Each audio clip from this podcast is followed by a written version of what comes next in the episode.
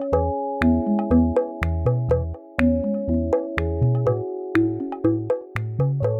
Clarissa! Oi, Maíra, tudo bem? Tudo bem, e você? Tudo jóia. Hoje a gente está aqui sozinhas na nossa tenda, só nós duas. E esse espaço também é muito gostoso quando tá só a gente, né, Mar? Sim, saudade de falar entre nós duas, sempre bom. Sim, a gente já estava aqui fofocando, conversando antes e agora começamos a gravar o nosso podcast para compartilhar com vocês que estão nos escutando. E hoje o tema que a gente vai conversar é sobre as emoções, né? Estamos no final do ano e a gente quer falar sobre as emoções como um caminho de crescimento chega final de ano, a gente está tão mexida, tá tudo tão intenso emocionalmente, né, para muitas de nós. E a gente quer compartilhar um pouquinho da nossa experiência, né? Como que esse contato profundo com as emoções, como esse abrir espaço para sentir o que quer que seja que está vindo à tona, é, a todo instante, né? Não só no final de ano, que a gente tá o tempo inteiro sentindo, né? Quanto que isso é maravilhoso. E eu quero começar contando uma história, Mar, que esse mês passado eu tive no Brasil, né? Fui fazer um curso lá, fui fazer alguns eventos presenciais depois também. E voltei, estava voltando para casa no avião, muito mexida pelos encontros que eu tive lá, por todos os processos que eu vivenciei também de voltar para nossa terra, a gente que mora fora é sempre um um, um desafio, um, né, quando a gente vai para o Brasil. É. Mexe muito com as emoções. É, dá uma um rebuliço aqui interno, né? Então, quando eu estava voltando para casa, eu estava assistindo um filme é, que chama Adeus Christopher Robin. E na verdade, assim, eu já choro até com comercial, com filme de criança, eu sou dessas que chora muito com isso, com, né, assim, adoro. Uhum. E acho muito gostoso, assim, entrar em contato com, com o que vem ali diante daquele, né, de um filme, enfim. Então, eu tava no avião sozinha, o avião tava bem vazio, eu tava sentada, me esparramei lá, e vendo o filme, e aproveitei, assim, né, para quando tudo aquilo que o filme foi mexendo dentro de mim, fui chorando, chorando, chorando. E o que eu percebi foi que muitas vezes, né, assim, passavam, as aeromoças passavam, é, e elas.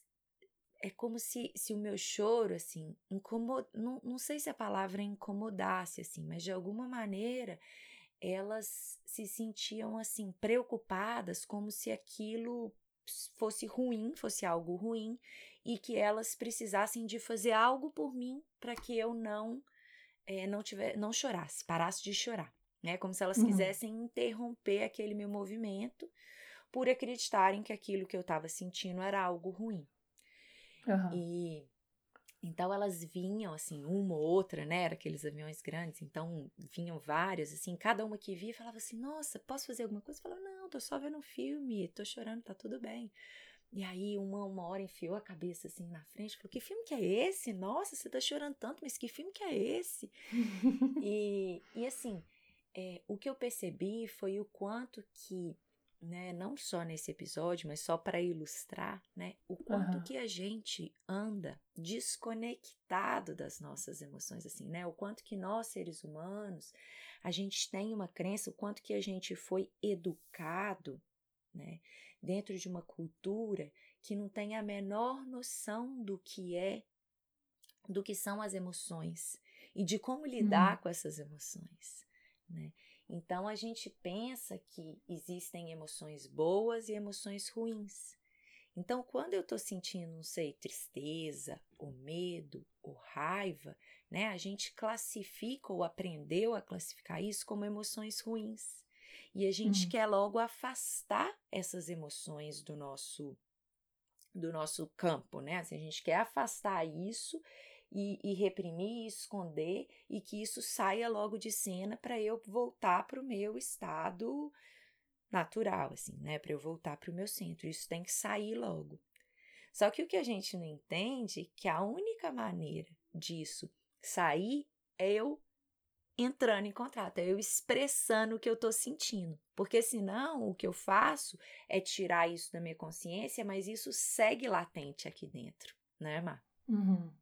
Nossa, totalmente. Eu, é, eu até estava assistindo essa live quando você comentou essa história e me despertou muita, muitas reflexões, porque eu tô vivendo um processo esse ano, assim, acho que foi em especial, talvez o, o ano que eu mais consegui me debruçar para essa questão, sabe? Porque. Eu também. É, não é? é e, e é muito doido como mexe a gente realmente abrir espaço para expressar a dor, para entrar em contato com as nossas vulnerabilidades, para permitir que a tristeza venha, sem esse julgamento e sem, essa, sem esse desespero de querer consertar o que está vindo, né?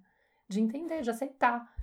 E aí eu é, percebi assim que que quando eu comecei o Zoom Zoom, por exemplo, em 2017, né, que faz mais tempo, naquela época eu ainda tinha uma certa resistência com a proposta que você fazia de ai, vamos fazer esse é, contato com a criança interior e permitir que ela se expresse e validar os sentimentos dela e buscar mesmo né, essa proximidade.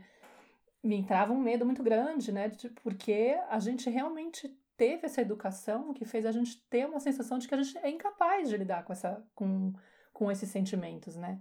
Quando o pai é, e a mãe meio que ficam nessa insistência de que a criança tem que parar o choro, de que eu quero que você fique bem logo, né? Para com isso. Distrai, né, a criança, distrai. leva ela para ver outra coisa, para parar com aquilo que ela tá sentindo. É, sem querer ele tá passando aquela mensagem de que você não vai dar conta. E eu não estou dando conta, e eu não aguento, eu não, eu não posso com isso, eu não confio nisso. E me incomoda a sua postura, como se fosse um mau comportamento também, né? Então a criança começa a se moldar para poder ser aceita pelo adulto, né?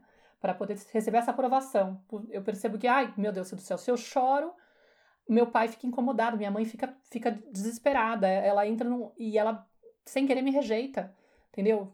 Óbvio que a criança não sabe o que é sem querer, mas ela sente a, a rejeição dos pais e aquilo faz com que a gente entenda que aquilo é inaceitável, é inadequado, não pode, né? Tipo, não é legal é alguma coisa, um defeito de fabricação, parece. Você começa a sentir que parece que é um erro, assim, do, de não, tá, tem alguma coisa errada comigo, é melhor eu dar um jeito. E o meu modo de lidar com isso foi de me distanciar desse contato. Eu percebi, assim, sabe? E, e hoje, cada vez mais, eu fui me dando conta, principalmente depois que eu fui ler sobre codependência fui, fui entender mais como que funcionava a dinâmica da criança que se distancia emocionalmente do, do, do contato com a intimidade emocional dela, né? Ela fica com esse medo, assim, de entrar em contato com as próprias emoções, eu fui entendendo como essa dinâmica era forte em mim, né? De eu ter criado esse mecanismo de não entrar em contato, de me desviar, de me distrair, ou de fazer uma coisa meio assim, sabe, rígida, tipo, eu vou saber lidar com isso, eu, eu não preciso me preocupar, né? Meio que minimizar, assim, a, a força daquele sentimento, de tal maneira que eu não conseguia nem identificar. E, e aí, esse ano, foi quando eu comecei a, a abrir espaço para isso. E é muito, muito intenso, é muito maluco mesmo, quando você abre espaço e você percebe primeiro que você pode dar conta, né? E você. E, e, depois vira tão barato, né? A gente fala muito disso entre eu e você. A gente dá muita risada. Tipo, meu Deus, ontem eu vi um filme que me fez chorar, foi maravilhoso, porque aí abriu, entrei em contato com a criança ferida, e aí ela pôde se expressar, e aí eu saí de lá agradecida fica uma coisa meio tipo, né? Então... Exatamente. Não, é isso, assim, quando a gente, quando a gente abre esse espaço para o sentir, né? Porque a coisa vem. E o que acontece é que a gente funciona exatamente, você estava explicando assim, é, perfeitamente, assim, né? Mas é a gente volta, né, essa criança interior lá atrás que registrou que essas emoções não podiam ser sentidas, o que acontece é que hoje na nossa vida adulta a gente segue atuando desde esse dessa formação, desde essa percepção, uhum. dessa interpretação do que a criança vivenciou lá atrás. Claro. E quando a gente hoje começa a dar voz para essas emoções, abrir espaço, a hora que eu começo a ver que tem algo que eu, que está me movimentando aqui, né, o meu sentir, e eu busco entrar em contato e não mais fugir, e não mais negar, e não mais reprimir, né, porque tem dois caminhos possíveis para as emoções. Uhum. Ou eu vou movimentá-las, expressá-las, dar espaço para elas, né? Reconhecer, nomear, sentir, ou eu vou reprimir e elas vão continuar latentes aqui dentro, né? Elas não desaparecem, elas vão se é, se posicionar em algum lugar aqui dentro do meu corpo, né? Elas vão ser armazenadas e vão ficar ali latentes, gerando uma série de sintomas posteriores, porque isso não desapareceu. Claro. Então, é quando a gente começa né, a, a, a permitir, a fazer esse movimento, que vem num primeiro momento pela consciência, né? Tipo, ah, eu comecei a entender que não existe emoção boa nem ruim. Eu comecei a entender que eu preciso começar a dar espaço, porque isso vai me me, é, me abrindo para um crescimento. Porque depois que eu sinto, cara, são tantos insights que vêm, é uma sensação de leveza, de bem-estar, uhum. que é isso que você falou, né? Que a gente começa a gostar de sentir, é fazer as pazes. Eu sinto que esse ano foi um ano que eu comecei a fazer as pazes com a tristeza sabe? De realmente deixar a tristeza. Tem uma cena que eu lembro daquele livro Comer, Rezar e Amar, que ela fala uhum. logo no princípio que ela que ela eu vi eu li o livro e depois eu vi o filme assim mas eu não lembro do filme eu lembro do, do livro assim que ela falava que ela estava uhum. deitada no chão do banheiro e chorando chorando chorando assim muito triste e um dia aqui em casa né no, mas foi mais no início desse ano eu estava muito preocupada era perto do meu aniversário lançamento do Zum Zum então eu tava assim, mega tomada pelas emoções. E eu sei que eu deitei um dia no chão da cozinha, eu tava sozinha em casa, assim, num tapetinho, tava igual um cachorrinho deitado no tapete. e eu chorava, mas eu chorei como uma criança pequena. Sabe aquele choro assim que vai escorrendo todos os líquidos, entrando dentro da boca, você não sabe se você tá babando, sim, sim. se é lágrima, se é mele... Aquele choro gostoso, assim, e que depois e aí, depois que eu chorei, chorei, chorei, aí os meninos chegaram mais depois, e foi tão liberador isso, assim, que eu consegui me. Sabe assim, que eu comecei a trilhar um caminho mesmo de fazer as pazes com a tristeza e tá tudo bem. É claro que não é sempre que eu consigo, que tem várias claro. vezes que o processo eu ainda tendo, tem uma tendência a reprimir, mas quando a gente começa a entrar nesse espaço de intimidade e vê que o caminho do sentir dói, né? Movimenta muitas coisas, arranca, parece que tá uhum. tá arrancando umas couraças duras e rígidas internas, mas que depois que você cruza a emoção, que você permite ela viver, conviver ali um pouquinho, é de uma de uma libertação, assim, de um.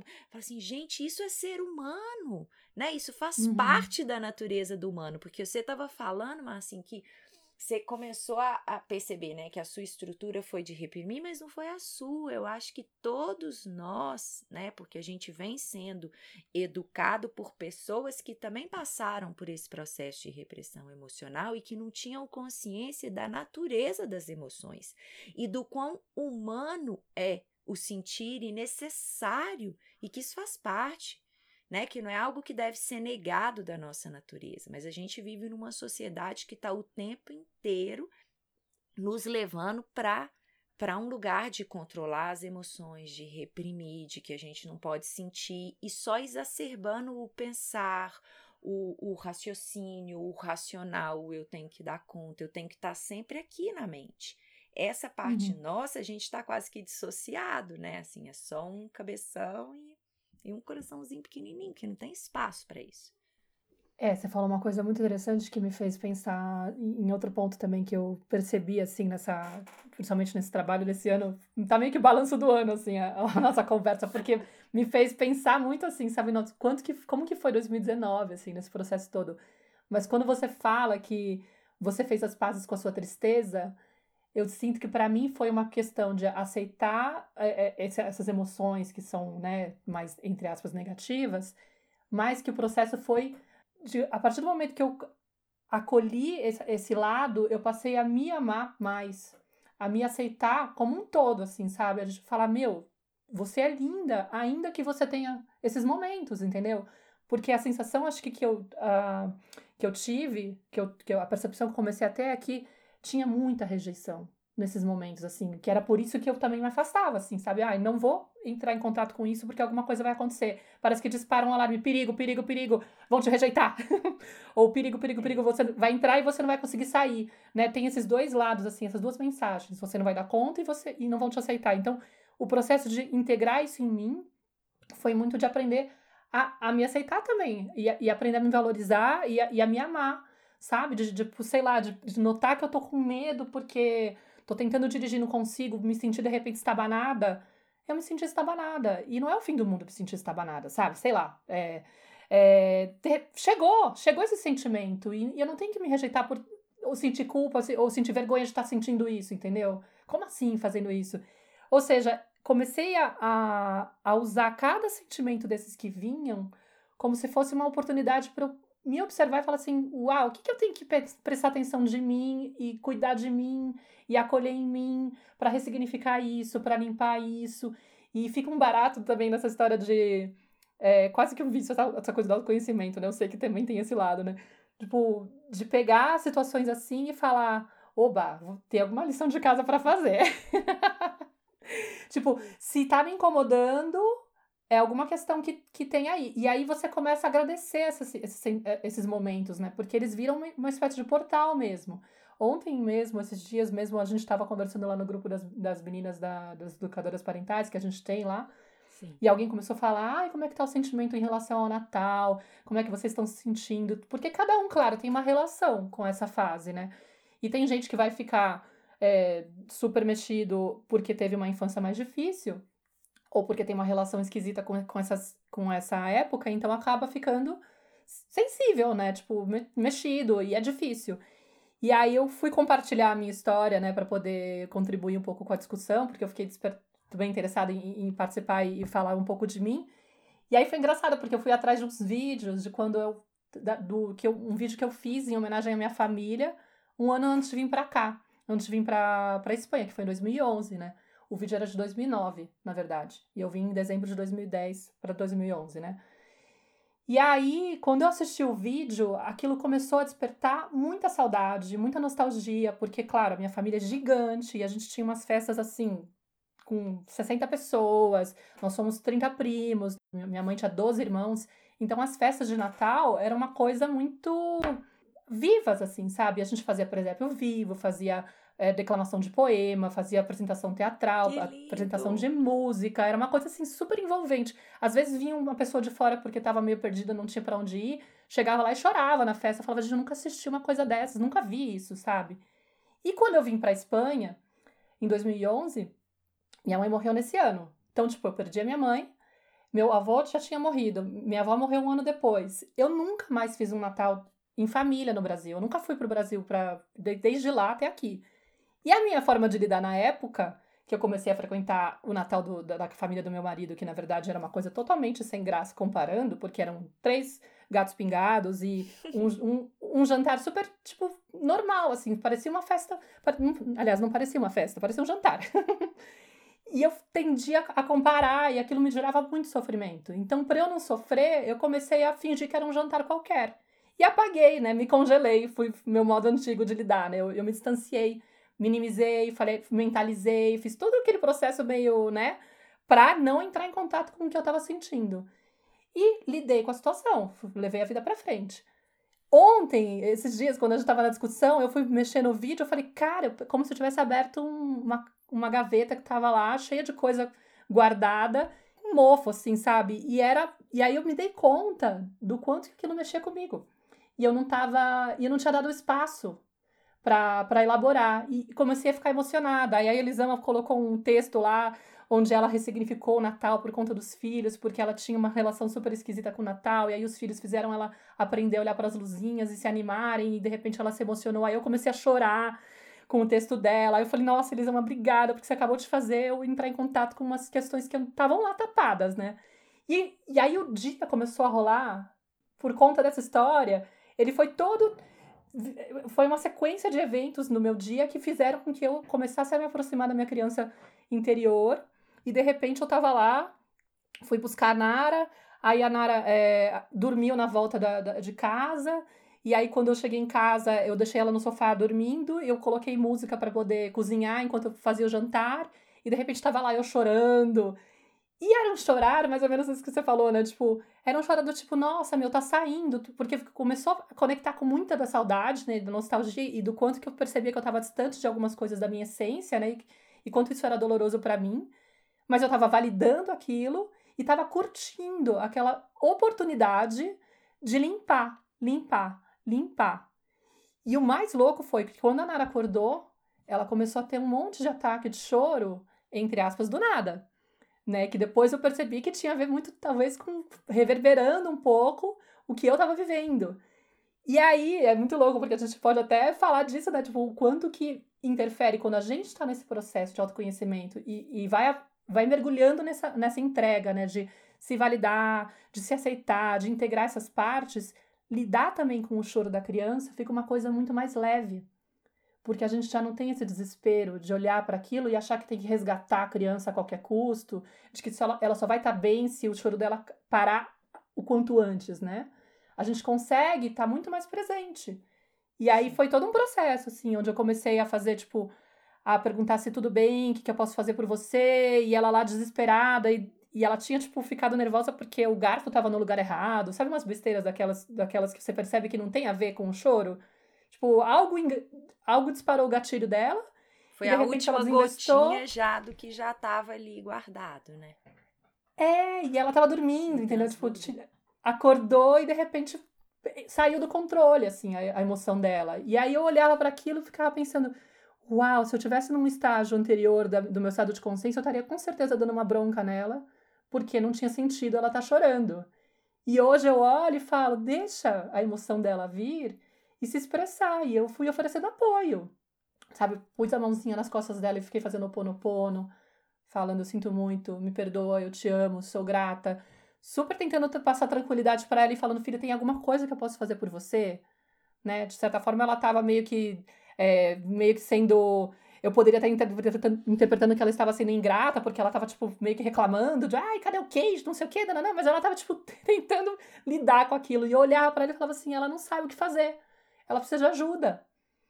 E aí eu fui falando, tipo, filha, se você precisar, eu tô aqui, se quiser, você pode ficar no meu colo, é, tá tudo bem se você precisar chorar, sabe? Dando espaço para ela. E demorou um tempinho, assim, eu fui lá observando, de vez em quando eu intervinha, mas eu deixei ela lá tranquila, né? Consegui permanecer, e acho que eu tinha acabado de fazer minha limpeza também, né? Então eu tava muito serena. E aí ela aceitou o meu colo.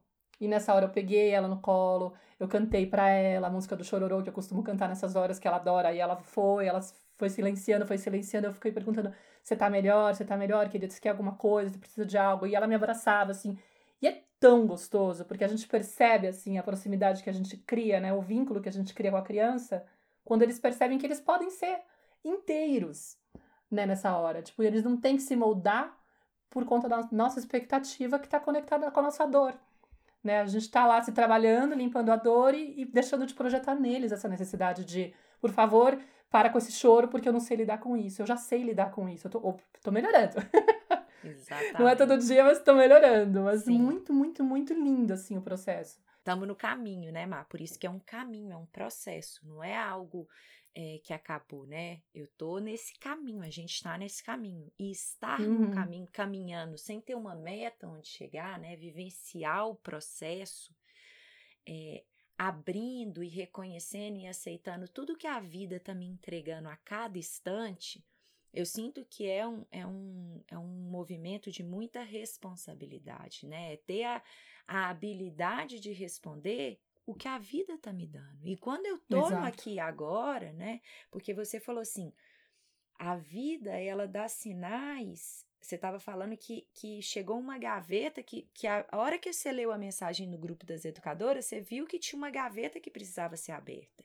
E a uhum. vida, ela tá constantemente sinalizando para gente as gavetas que precisam de ser abertas.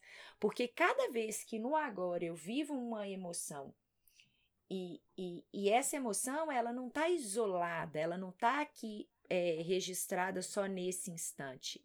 Existe uma conexão com emoções antigas e que estão represadas, mas que estão aqui registradas nas nossas memórias celulares. Então, cada vez que eu tenho a possibilidade no agora de abrir uma dessas gavetas, eu estou fazendo um processo de atualização emocional. É como se eu estivesse abrindo a uhum. gavetona uhum. lá e estou tirando aqueles arquivos todos antigos que ficaram ali guardados que eu não pude sentir e que eu tô conscientemente trazendo eles aqui para o agora para serem liberados. Então, muito legal esse exemplo que você deu da gaveta.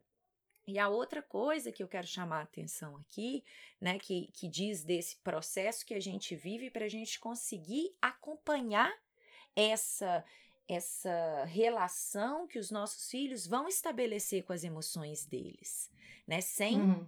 forçar eles a reprimir. É claro que de vez em quando a gente vai fazer isso, porque a gente também está no processo, né? E tá tudo bem. Mas uhum. quanto mais eu tô atenta às minhas emoções e tô dando espaço para elas, né? E tô é, expressando, tô limpando, tô, tô, tô sentindo o que tá vindo para eu sentir, mais aberta eu tô para receber e para conseguir sustentar o que a criança está trazendo também. Então, quanto mais eu tô em dia aqui com as minhas emoções e tô limpando e tô vivenciando o que atenta ao que a vida está me mostrando, aos, as, as possibilidades de sentir que ela está me entregando, quanto mais eu sinto, eu expresso, eu movimento essas emoções, né? Mais eu vou ser capaz de oferecer esse apoio que você conseguiu oferecer para a Nara. E que é o que é uhum. é o nosso papel. Né? Se a criança está sentindo algo é, e eu percebo né, que aquilo para mim é difícil de sustentar, é porque eu estou enganchado ali, é porque talvez eu não tive esse espaço.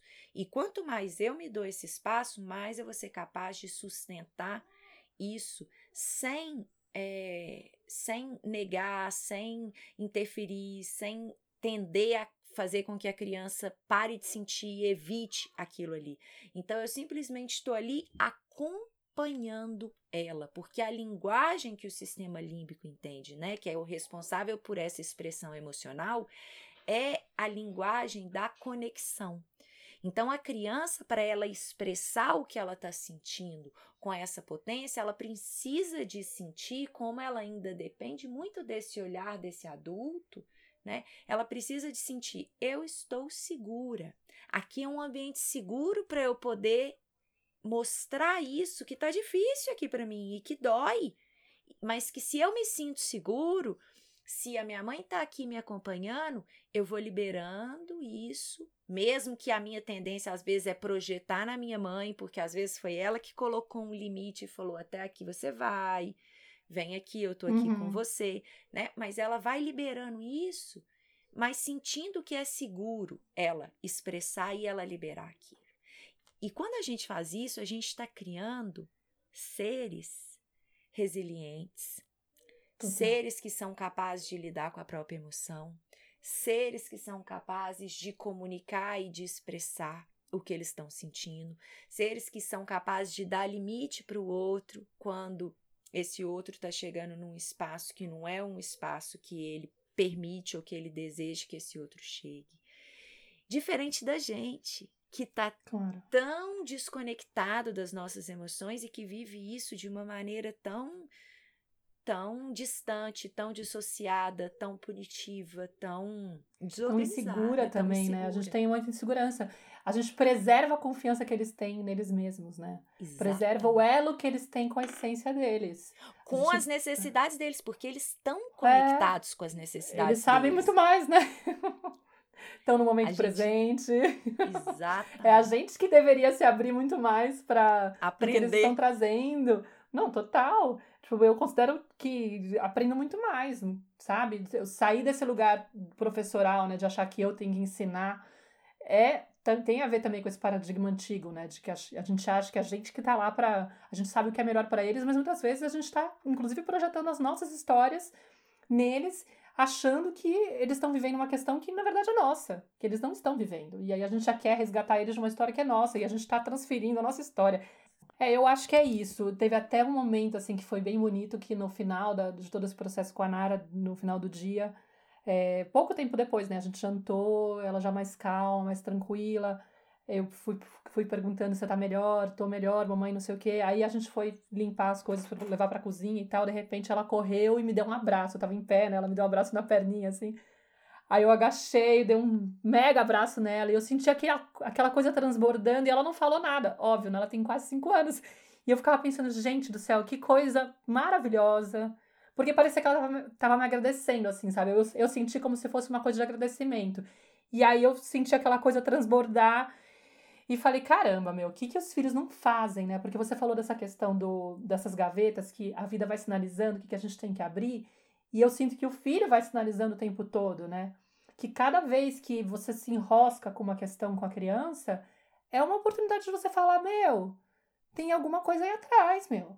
Não é à toa, entendeu? Porque é sempre de dentro de nós que sai essa, esse incômodo, esse gatilho de, da dificuldade que a gente tem para lidar, né? Então, acho que fica aqui um pouco esse incentivo, esse convite, meu, quem ainda tiver ressabiado de entrar em contato, eu sei que é assustador, a gente fala bastante disso nos podcasts, né? A gente sempre tenta incentivar as pessoas que, que, que ainda estão com restrição quanto a isso, lembrando que a gente é adulto, que é diferente, a gente não é mais aquela criança frágil que está desprotegida e que está num ambiente desamparado, né?